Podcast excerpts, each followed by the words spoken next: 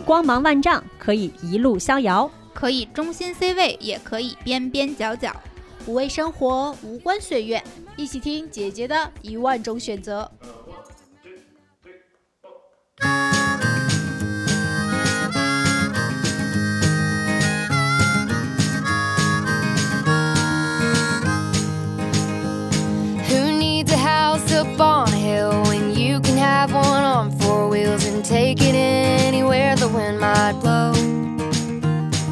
大家好，欢迎收听新一期的《姐姐说》。耶！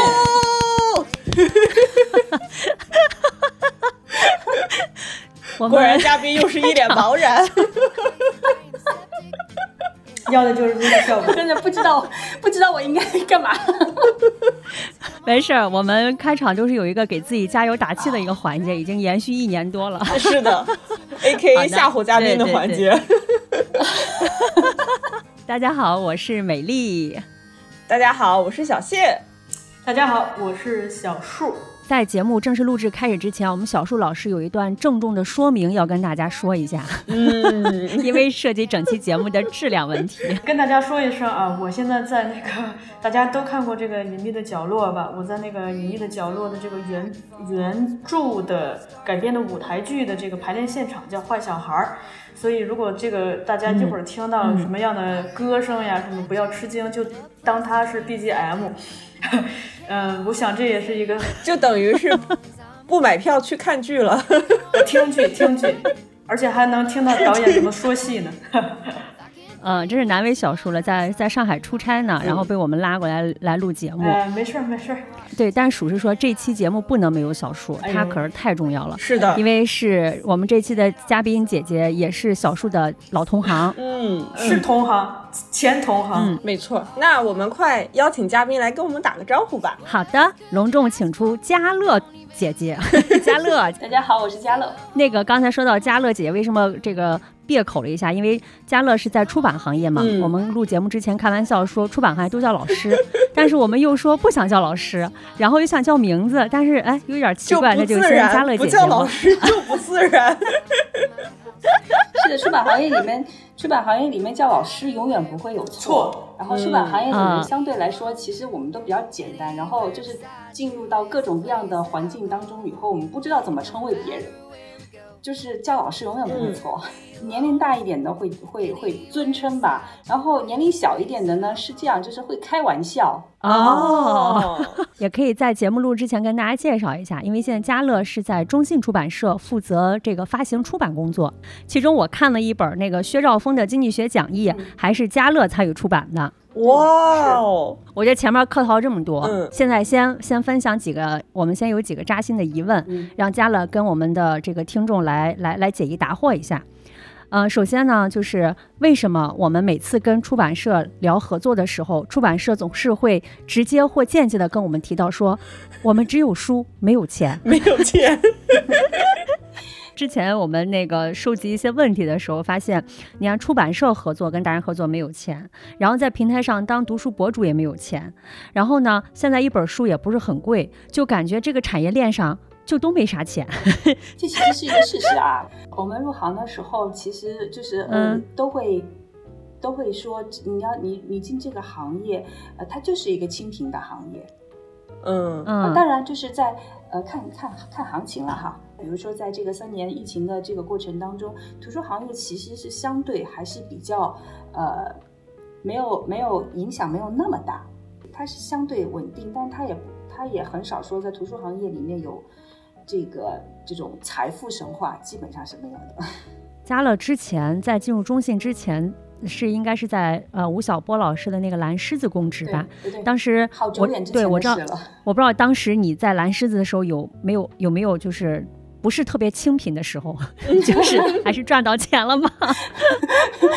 那是一个，因为那时候我刚毕业嘛，二零零五年，嗯二零零五年毕业，然后就进了蓝狮子，在蓝狮子工作了两年左右的时间。是然后吴老师当时已经写了《大败局》，开始准备要写那个《激荡三十年》的系列。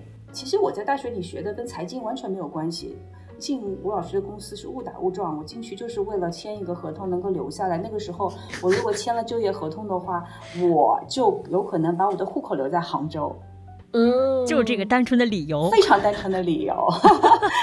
但我觉得我运气还蛮好的。然后，嗯吴老师就是当时说那个要开始做这个财经图书的出版嘛，然后完全不懂，然后跟我讲，嗯呃，我们要出就研究中国的公司，我就是两眼一抹黑，什么都不知道。嗯就就是在很短暂的时间之内，你就被迫去学习，你进去之后，他让你干嘛呀？写稿子、看书稿，嗯然后跟嗯作者去沟通，呃，做书的策划，跟设计公司打交道，跟排版公司打交道，跟出版社打交道，跟作者打交道，跟媒体打交道，跟书店打交道，就是全部所有的事。像吴老师第一次跟我发火，就是把杂志扔我的桌上，跟我说：“你连任正非都不知道，你怎么做财经出版我想问，这种经济企业类的是你的爱好吗？对呀就是你是被按头往里塞的，还是说，哎，好像你本身也有点兴趣呢？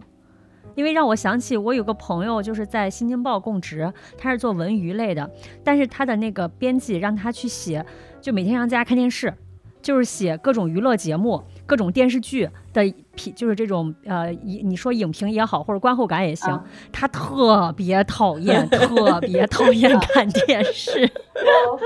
我我觉得我说不上是喜欢、感兴趣还是什么，其实我对他是无毫无认知的。被喂了这么多以后，我发现哎，还蛮好玩的。我不知道你们对于杭州了不了了解哈？杭州有一个呃商场，就银泰银泰百货，哦，我知道，银泰嗯百货当时的这个总经理叫丽玲，现在年纪大，那个时候他我们叫她百货女王。然后她当时呃出的一本有点像传记吧，类传记吧，也但是其实在分享嗯她的这个做百货这个行业的一些这个经验呀什么的。嗯出卖的挺好的，然后跟跟作者就是一一上去，我其实是完全不懂的小白。他们说这个作者非常非常牛，非常厉害，然后就你也不知道厉害在哪儿。对，你会发现在这跟作者沟通的过过接触的过程当中，我发现哇，这些人还真是蛮有意思的。然后他会讲很多就是我不知道的事情。那个时候他已经在在讲 shopping mall 的概念了，零五年哦。他们当时已经在讲，因为那个时候就百货商百货商店嘛，就 shopping mall 是后来，呃，就是才兴起的那个，其实是它它跟地产是亲密结合的一一些这个业态嘛。就做这个书的过程当中，每一步对于我来说都是新的。那应该挨了不少骂吧？感觉。吴老师给过我一个概念，他说你、嗯你进这家公司的前半年，你问任何问题，大家都会耐心的回答你。但是半年之后，嗯你如果还问这种小白的问题的话，别人就不会再给你耐心了。后来又来了来了北京，然后加入到了中信，用加乐刚才自己的话讲，就是人生开始发生了一场巨变。嗯，是非常大的变化。因为我觉得，嗯我从呃，就是其实江浙人哈，江浙人嗯很少有离开江浙那一带的。是可能的，去的最是远，更的多是去，比如说去上海，往北方走其实不太多。你知道那那个时候，我三月我三月份离开，呃，离开浙江，然后到北京，嗯杭州已经春天已经非常暖和了。穿着衬从衫然后绿洲来到了沙漠你知道吗？系着小丝巾来，然后然后一出门，哗一阵风吹来，一口沙子，你知道吗？什么地方这是？系着小丝巾，可太有画面感了。然后丝巾，后来我发现就是那个时候北北京人骑车拿丝巾包着头，你知道吗？把整个头包上包起来，它是但是为了防沙子，不是为了好看。北京人的那个，虽然我们都说普通话，但是嗯还是嗯北京的这个儿化音也好，就京腔哦。嗯我我一开始来坐公交车，因为那个时候公交车是有司机、有售票员的，对，然后售票员就是一般来说是北北京人比较多，然后他报站嗯我就是哪儿的？这个哪儿的？听不懂，就是就是一方面是我对那些站也不是太熟悉，然后第二第二个我就听不懂他在讲什么，然后我上车上车了以后我就开始自己数一站、两站、三站，我适应了很长时间的。哎，那不同的这个出版环境会带来这种冲击吧？工作内容会不太一样，就是比如说我之前在图书公司，蓝狮子是图书公司嘛，图书公司嗯你一个编辑其实是要做全套流程的。嗯嗯啊，所有的都是都是你要做。那到中信以后，他会他会就是呃，但那个时候中信也人也不多，可能一二百人。但是它就已经分得很清楚了，你是文字编辑，你就你就只负责文字的部分，然后营销编辑就负责嗯。营销的部分，然后销售负责销售的部分，然后你你发现我原来是做全流程的，然后来了之后我只做其中的一段儿了。那编辑其实听下来，是不是也会有你的很多思路融入到这本书的整个出版过程当中呢？文字编辑的话，其实并不会，文字编辑只是对书稿，嗯。就是你的通通畅啊，然后因为那个时候中信呃还是外版外外版版权书会比较多一点，就是嗯。你可能需要找译者，然后呢就是嗯看译稿、对对比原稿，它有没有就是啊、漏译呀、错译呀、少译呀、对，哦。然后就是对于文字有一些表达可能不带，比如说本版书它可能表达的不是特别清晰的，你要帮它梳理清楚，然后改错别字、改标点符号。比如说像咱们这个呃最近出的这个我们携带的光，就是我看到其实它等于是在美国刚出版。呃不久就是等于对咱们就出了简体中文版，那这种这种大热的算 IP 嘛，这种大热的书，其实如果想要拿到它的版权，首先是需要非常非常灵敏的信息吧，就是知道这个信息，并且动作也要快，能迅速的抢过来，是吧？哎，这本书我们是不是还得简单说一下？嗯，是本什么书啊？刚才小树说的这个，我们携带的光也是这次那个，我们前两天也跟这个中戏的老师们，然后是借阅了一下，嗯 看了几本书，然后在录之前，我还跟佳悦、佳乐说，我说你们这名字起的可真鸡汤啊，但是但是书的内容，属实说真的是还挺好的。这本书的作者是米歇尔·奥巴马，然后写的他他的一些成长的一些故事，嗯还挺有启发的，尤其是对于一个黑人女性，然后在美国这样的一个环境，一个比较复杂的一个政治环境之下，然后她的一些成长故事，包括她怎么样去面对很多不确定性的一些事情，我觉得对于当下很多人来讲，还是挺有一些参考的吧。这么好的书是怎么抢到手的呢？呃，其实是这样的哈，就是嗯，小时候可能可能很清楚哈，在这个行业里面有一个嗯角色叫做版权代理公司。嗯对，比如说比较大的，像安德鲁啊、大苹果啊、博达呀，就是是一是我们这个行业里比较知名的一些比较大的版权代理公司。他们都是国外的吗？呃，就是它是做国内外的版权交易的。哦，嗯你别看这个行业小，然后生意也不大，但它是一个国际贸易。是，对，嗯。是，呃，然后呢，因为中信从我们起家的时候开始就是以做这个版权书为主嘛，所以跟这些版权公司相对来说是会有一个比较亲密的关系的，比较紧密的关系吧。对，嗯，所以我们我们会比较能够拿到一手的呃信息，然后像国外还有一嗯。些叫书探。我们也会有一些长期联络的书哦。探在国外，然后会给到我们第一嗯。手的第、就是最早的一些信息，所以就是，呃，当比如说英文版，呃，一些比较大部头的书或者比较重要的书，英文版在出的时候，基本上，呃，这个书的版权就已经在国内应该是已经有结果了。当这个行业外的人，或者是说其他的人去了解到说米歇尔·奥巴马出了一本新书的时候，这个书的版权一定已经确定了。相当于嗅觉要足够的灵敏，嗯然后包括和这些书的探啊、版权公司啊，然后要去提前打探到。哎，那我我还我还挺挺疑惑的，就是你们怎么来判断这本书它会卖的好还是不好呢？呃，嗯这个事情，这个事情其实，嗯，有一点靠经验嘛。一方面，版权书它其实在国外市场上，呃，除了少数极大的，呃，一些 IP 类的，它可能是几呃几几个世界不同的版本同时授权，你可能没有英文版或者是这个原母语版的那个数据可参考。但是其实大嗯有很多的大部分的这些版权书，呃，它的母语版肯定已经出了。那母语嗯版的这个在，比如说在美亚的呃这个数据，你是可以参考的，就是它已经被验在国外市场已经被验证过一次。对，不过按照刚才那个交易逻辑来说，其实，嗯在抢版权的时候，你是没有办法拿到它那个销售数据的。那是头部版版权呀，特别头部，特别头部的，其实有的时候你光一个说一个名字，基本上大家就哦，明白了。啊。比如说《史蒂夫·乔布斯传》，就大家都知道他能卖。哎，那这本书算吗？奥巴马这本，就米歇尔·奥巴马这本算是哪一种啊？呃，米歇尔·奥巴马是因为他之前其实一七年还一八年的时候出过一本书叫《成为》，那个书在中国市场嗯它就是超级畅销书。哦，这个超级畅销书，我想问问，就是怎么去论证它是对是到什么阶段叫超级畅销书啊？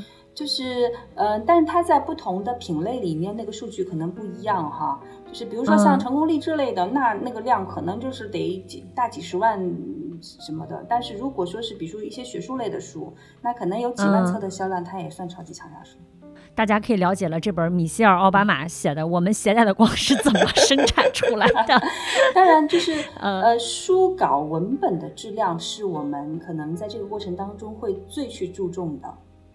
我我在看这个书的时候，哎，有一个小细节哈，因为他在讲他自己、呃上学的时候，他因为他他他从小其实是一个个子比较高大的黑人女性嘛，所以他说嗯他从幼儿园开始就是老师说排队，他永远是排在最后一个的。这个经历跟我特别像。我也是哦，你多高呀？我有一米七二。我我我们我们我我小时候就是从幼儿幼儿园开始就是坐最后一排，然后永远排队排最后一个。对，嗯然后他说他在这个过程当中，他的内心会会会会自己说，就是我为什么每次都排最后一个，是因为我我我不重要。嗯，他会收到这样的信息。嗯其实我在小时候，我的内心会收到这样的信息，所以嗯我在很长的一段时间，就是我站直的时候，我的我的肩膀是会有点驼背的。哦，我懂，嗯想嗯尽可能的隐藏自己的个子。，对，是，而且好巧不巧，我又我又是一生活在南方，南哦方，你高的更显眼了是吗？很对，很显眼。然后呢，我就特别怕，比如说学校里面要组织什么社团呀、什么的，我就特别怕，嗯因为我个子太高，把我排除在外。所以我我在后来跟跟跟我的朋友分享这个事情的时候，大家觉得不可思议，因为他们觉得说哇，长得高好好呀。我说，在我的成长过程当中，这不是一个优点。我因为在南方，我小时候我妈很少能够买到呃，就是合身的衣服。嗯，其实米歇尔在书在这个书里面也分享，他说他小时候他穿的衣服永远就少短一截。我觉得天哪，哦，这么说的这么真实。嗯，对，你知道我妈我妈妈、就是我小时候我妈妈给我买裤子，买完了以后要把那个裤边给我拆下来啊翻出来。多多多出来一块儿。嗯，后来他的父亲就跟他说，就是只有你自己，只有你自己觉得你自己好，别人就没有，别人就哎这句话怎么说来着？如果你自己感觉良好，就不会有人让你觉得糟糕。对，只有如果你自己感觉良好，就不会有人让你感觉糟糕。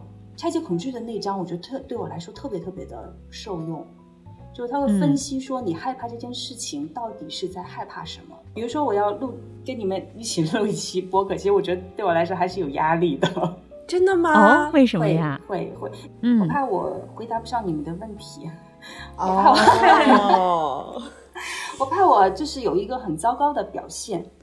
回到这个家乐本身，其实我我还有一点挺好奇，因为我知道家乐到了中信以后，就是从出版开始走向了发行。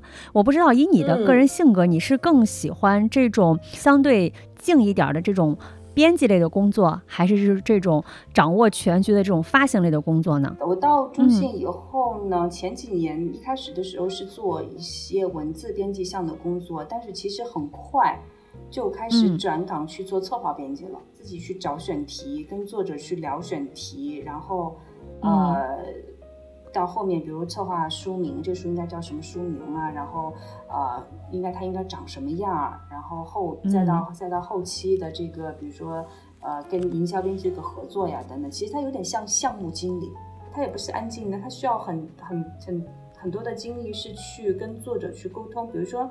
你要去了解整个呃内容行业的趋势，包括特别是经管书嘛，你要了解整个经管市场的，你要跟着整个社会的这个热点去走、去找、去做。大家现在关心什么呢？嗯大家现在是嗯关心，比如说关心这个人工智能了，那我们就去找嗯能人工智能相关的这些选题。嗯对，因为就是出版是是是这样的，就是它是一个特别长期的一个工作，你做到那个时，你在这个这个线上面做到那个时间段，其实你的作者资源就已经很丰富了，然后你的作者，嗯你的作者会推作者来，我不用、嗯啊对，就是他会，他是他是一个一个一个一个这这个叫什么效应来着？就是作者会推作者，然后呃客户会推客户，所以在这这个时候，就是嗯相对来说已经我我觉得不是特别难，对我来说。啊，你是怎么心甘情愿的被推到幕前呢？我想知道。但我本身学的是嗯广播电视新闻嘛，我我很喜欢看电视，你知道吧？刚才那个活儿应该给嘉乐干，刚才那个文娱编辑的活儿应该给嘉乐干。不是，我想知道是喜欢看电视也喜欢上电视吗？嗯，就是因为学学校的时候，其实也学也也学过，就是就是镜头前和镜头后的事情都做过，但是到了嗯这个短视频的时代，其实你的工具的变化非常非常的大，就变得很简单这个事情。然后做了一段时间的这个就是营销方面的这个自媒体这方面的尝试，然后突然有一天，老板就跟我说：“你要不要去发行试一下吧？”然后嗯，行呗。我感觉你好像对每次机会都还挺敞开的。嗯，对，是。开放的态度。对你你也就还挺可以说开放的你也可以嗯说我是那个逆来顺受。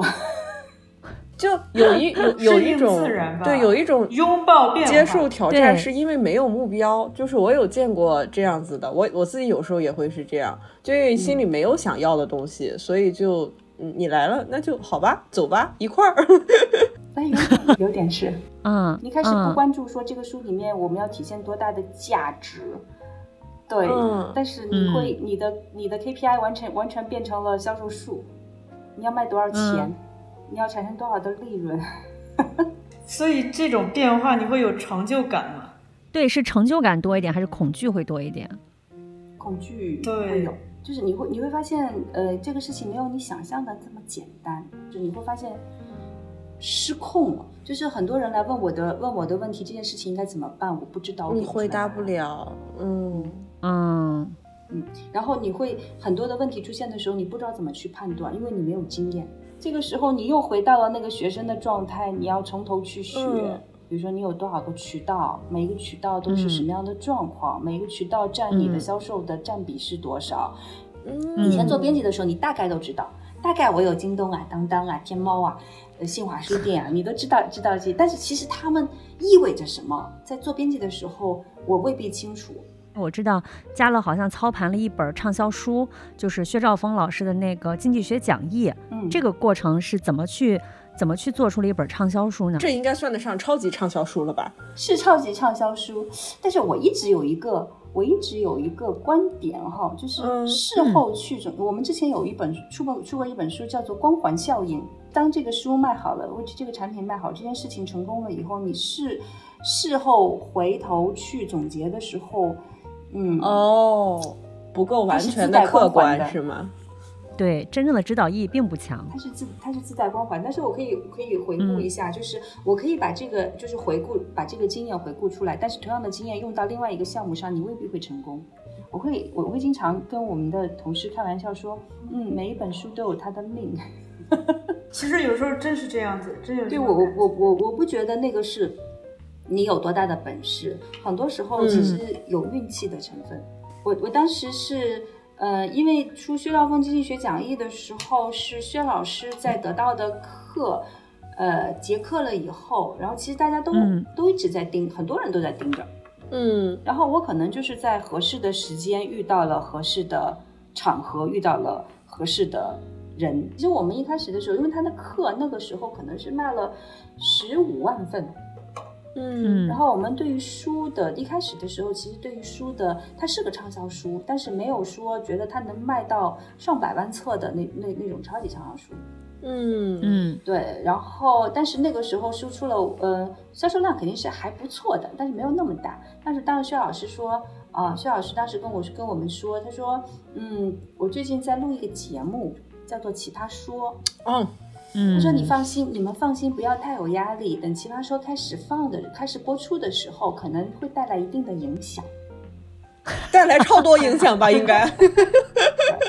其实是《奇葩说让》让薛老师，呃，出圈的其实是当年的奇葩说，嗯对他他其实在嗯经济学那个领域，然后往普通大众的一个方向去了，就是更多的认知度，嗯其实在奇葩说，所以我们嗯其实做的是一个顺势而为。我认为图书出版有更多的时候是在做锦上添花的事情。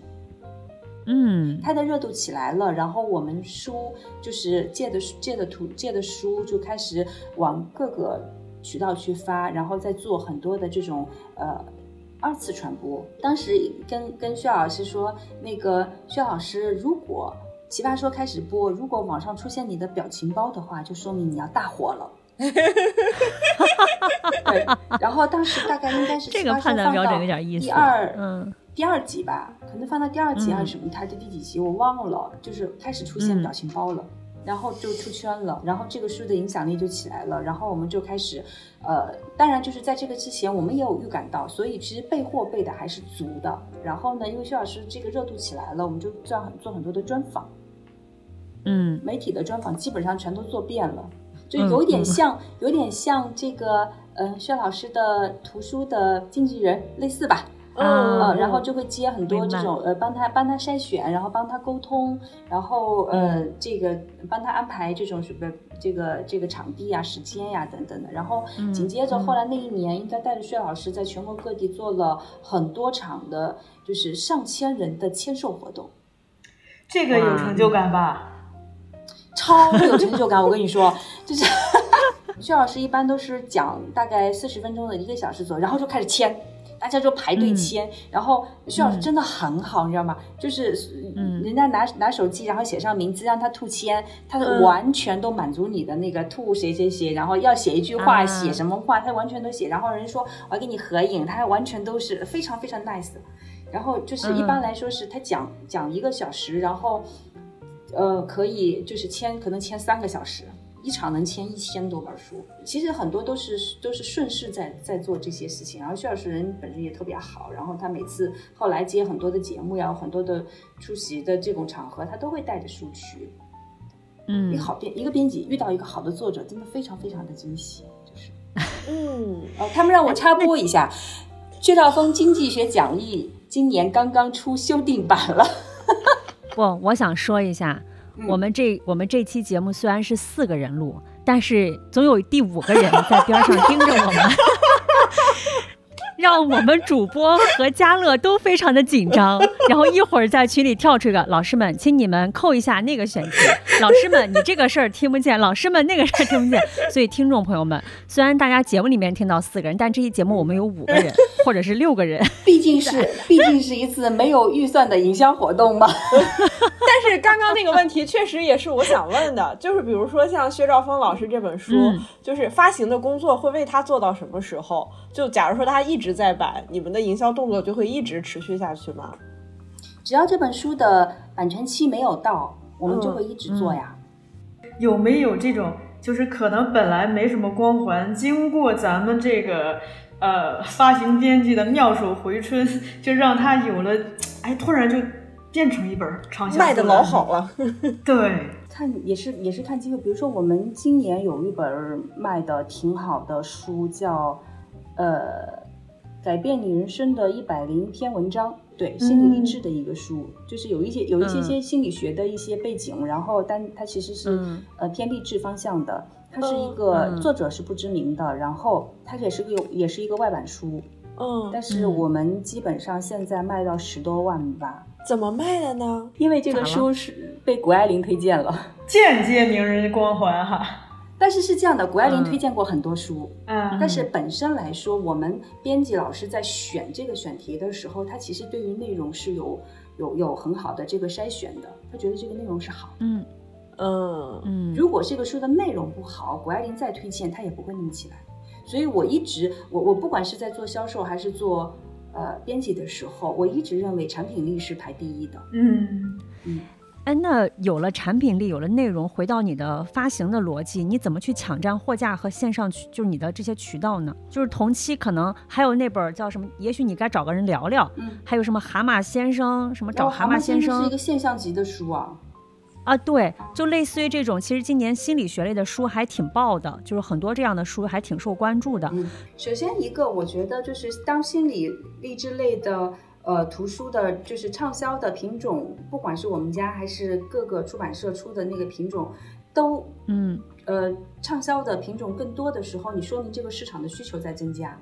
嗯嗯这个市场在在起来的时候，其实你会希望有更多的品，更多的品出来，然后然后嗯让大家，它它是马太效应的。我们其实是希望整体市场起来的时候的那种那种呃畅销书的出现，才是会嗯对它其实对于所有的出版社来说，它都是一个好现象。嗯我们不怕说嗯在心理励志内，因为有蛤蟆先生，因为有找个人聊聊，然后我这个书就很难。不，我我我恰恰是相反，我觉得因为市场需求在起来。嗯，因为像那个蛤蟆先生去看心理医生，其实他是一个再版到第三次、第二次还是第三次的时候，他才爆发的。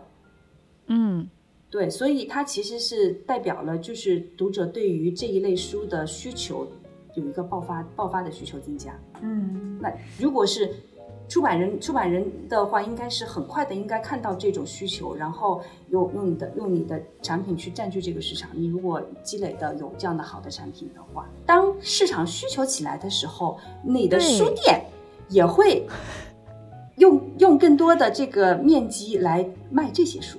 因为它好卖了呀，呃当然就是说你要在渠道里面去占领更多的位置，这个其实是一个长期经营的事情。你每天你要做小红书，然后要去跟客户去聊，或者说跟渠道去聊，包括像这种渠呃像这种播客或者是其他的内容型的渠道合作，那你这些书你自己全就是你看书很快吗？你全都看过？看其实分很多类型嘛，你是仔仔细细的从头看到尾，还是你只是翻一翻嘛？你说嗯。翻一翻，我大多数大多数的书都会翻一翻，而且就是嗯。我们在出版的过程当中，编辑老师会整理一个书，每一本书他都会整理资料嘛。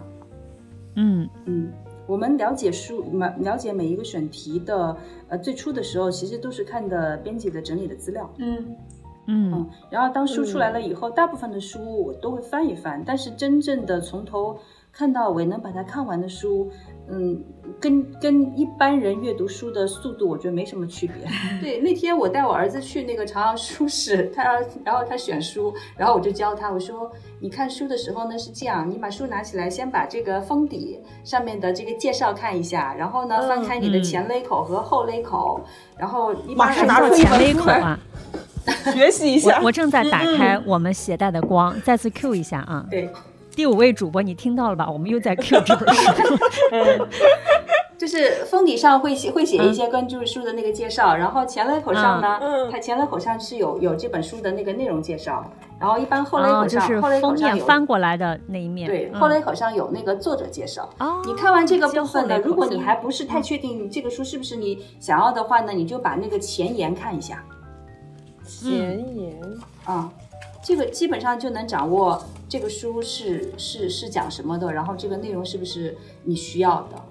嗯。哦，我有时候看这个封底的推荐，然后其实我现在其实有点有点抵触这个封底的推荐，尤其是很多名人，嗯。我就总觉得它是一个营销手段。它对我来说就像一嗯。篇标题、标题党的文章一样，就是我反嗯。而会觉得它好像，嗯、好，就是我不知道是不是就是偏见，我会觉得他可能不是真的在说这本书的。呃，真正的内容，或者说我会觉得这是他的主观评价，跟这本书就到底究竟有没有这么好，我我会持一个怀疑的嗯态度。这是一个非常技术性的 话题。为什么我们我们在做书的时候喜欢去找名人的推荐呢？其实这个跟、嗯呃跟现在主要是网上销售和你的营销的环境是有关系的。我会这么看哈，我会认为就是呃他们愿意让我们把书把名字印到这个书上，他至少会觉得就是说这个这个作者或者这个内容不会让他丢脸。啊，不会损坏他的名声。它是一个安全线，它并不至于，并不一定说有他说的那么好，但它一定不会太，就是太拿不上台面这是个思路哎。啊。嗯。第二个呢，其实我们在销售的时候，我们在我刚刚说，就是我们的图书是海量的 SKU 嘛，嗯。嗯。对，然后这就放，这就这就说到了，比如说我在网站上销售的时候，它会有一个搜索词，名人的名字往往是高搜索率的。哦，对，谁推荐谁推荐，嗯，这跟美李佳琦推荐某个美妆是差不多的逻辑，我感觉。是。的，是的，是他能迅速的说帮你在、呃海量的图书产品当中能够呃有更多的机会被搜索到，呃，比如说薛兆丰推荐，嗯，那其实，嗯。在网站上会搜薛兆丰的人会很多。那他如哦果，有他可能搜的不是这本书，对，但是他有嗯可能会在被搜索的时候，他可能会在首页上会被带出来，这其实是一个嗯。曝光机会。这让我就想到，我我身边有一个朋友，他看书的逻辑就是从书里面推荐书，再去买下一本书。啊，是会，就比如说，他看这本书里面提到那本书，然后他觉得很有很有兴趣，他就会再去买这个书里提到的这本哦书，然后再不停的他的买书逻辑就是书里推荐的书，他就去买这本书。其实我觉得，我觉得其实是呃是类似的这个概念吧。对，嗯包括我们其实，在策划书的书名和它的广告语的时候，也会有这样的考虑，就是，呃，特别是呃文学类的书可能不太一样哈，文学类它它不讲究实用性嘛，非虚构类的书，我们在取书名和取写广告策划语呃广告策划的时候，都会有这个考虑，就是高频词，呃，意味着呃它可能被搜索到的这个这个可能性会更大。所以我们有的嗯时候去取书名的时候，也会去查百度指数，特别是经管类的书，对，因为大家在看经管类的书的时候，它一定是从他的需求出发的。嗯我有一个什么样嗯的问题想要去学习解决，嗯，他不会是说我今天有时间，我想我闲着，我看一本经管类的书来消遣一下，不会的，经管类的书不会消遣的。我刚刚就想说，经管类的书好像很难出小而美的这种很有调调的东西，可能更多的有点像偏工具实用型的吧。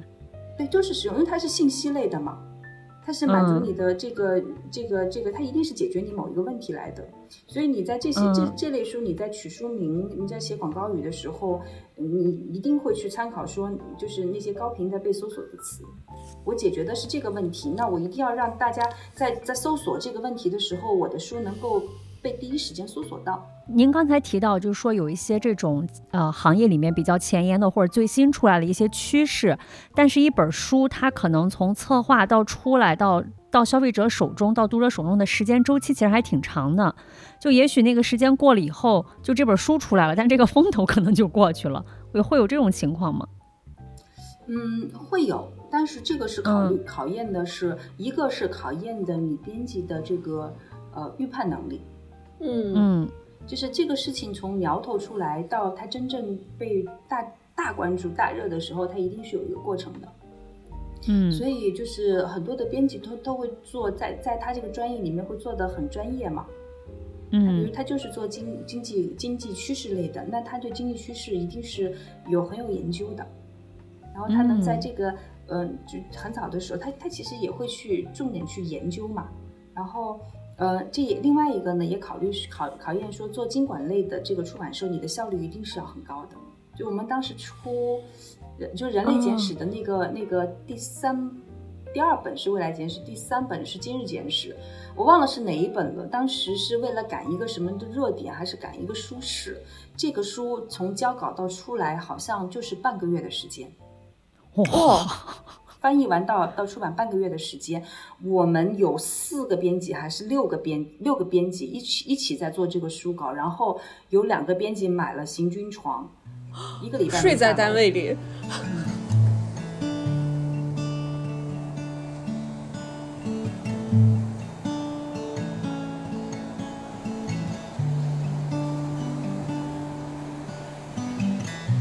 ，You call me out upon the the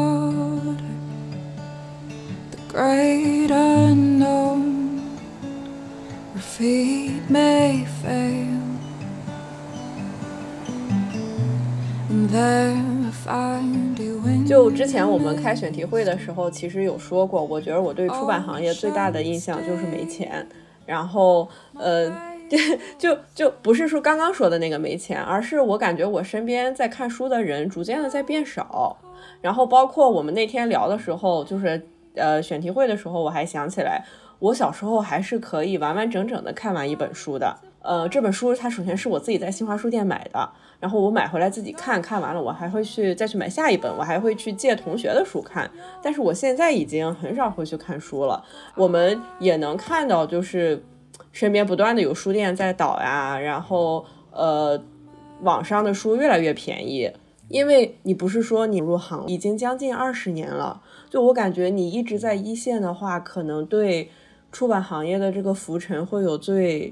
最真实的感受吧。其实现在这个时候，包括从三年前开始哈，呃，不是对于这个行业，其实对各行各业来说都是有特别大的一个呃困难的时刻、艰难的时刻。嗯，我也身在其中，我也感受到了，特别是到了今年，就是呃，其实到今年一季度，整个市大市场还在下降，图书行业的大市场是在下降的。从开卷的数据来讲。但是，呃，所有的经济周期，我所有的危机当中都会有更多的机会。我的同事们会问我说：“为什么我我我们现在的工作这么忙，这么难？”嗯，然后我就会说，在在可能在上行市场的时候，在增长市场的时候，因为你是跟着大势走。其实，在今年的时候，我我我我在 Q 一本新书啊，可以。在今年的时候，我们出了一本书，叫做《相信》。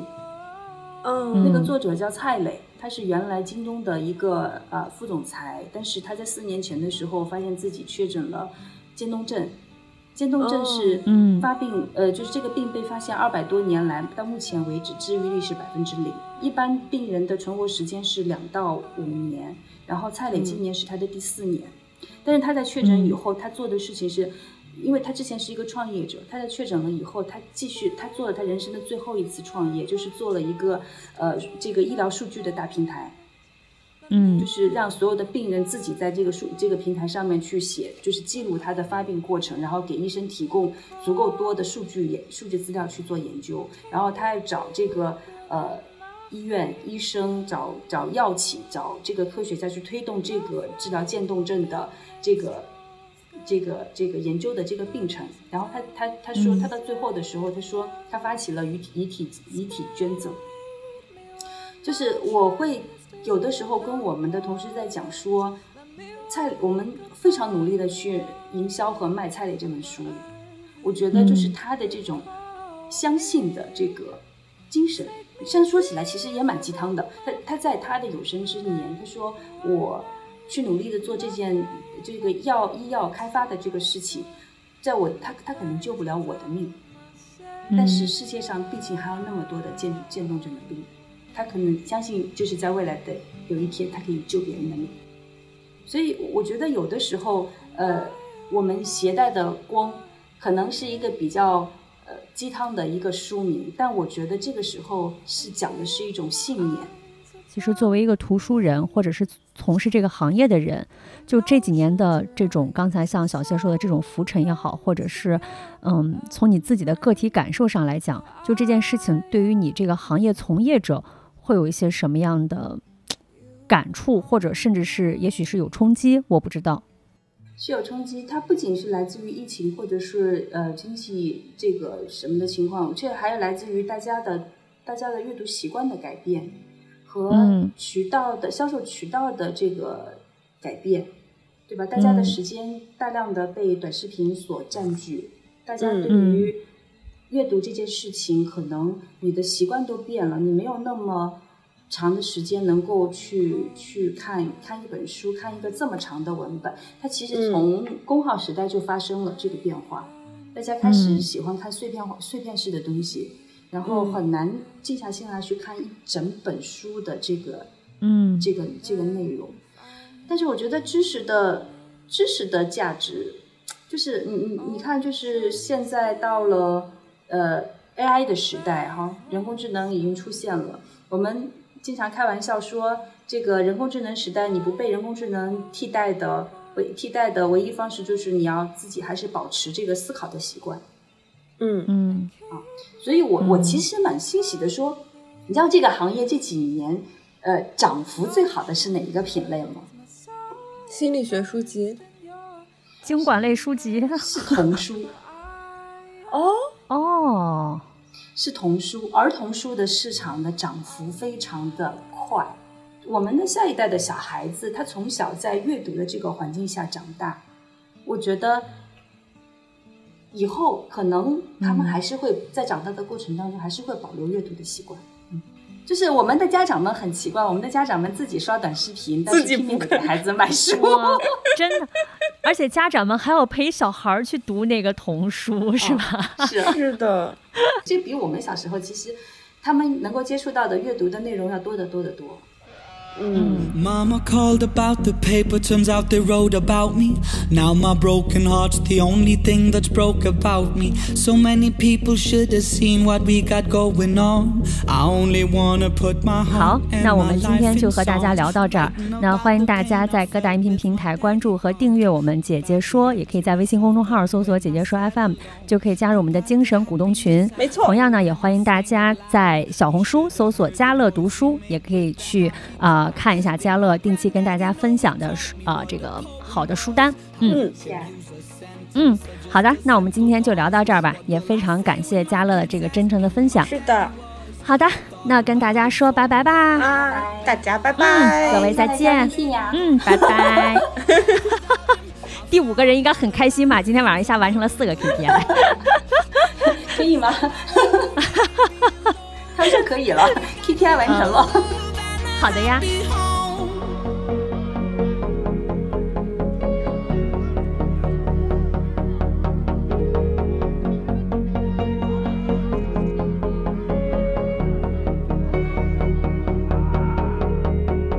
Magazines are writing stuff, but I don't ever read them. Some of the folks I used to know and see and start believing that I would pass them by on streets and never reach to greet them. I still remember folks, even though I rarely meet them. Don't you know I miss the times when we used to hang before 20 deep depended on a single man, before a single heart was broken by a single blow, before all our careers depended on a single show. I grew up with a lot of love in a happy home.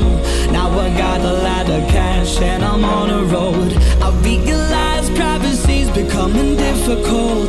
It's alright now, but what about when I'm old?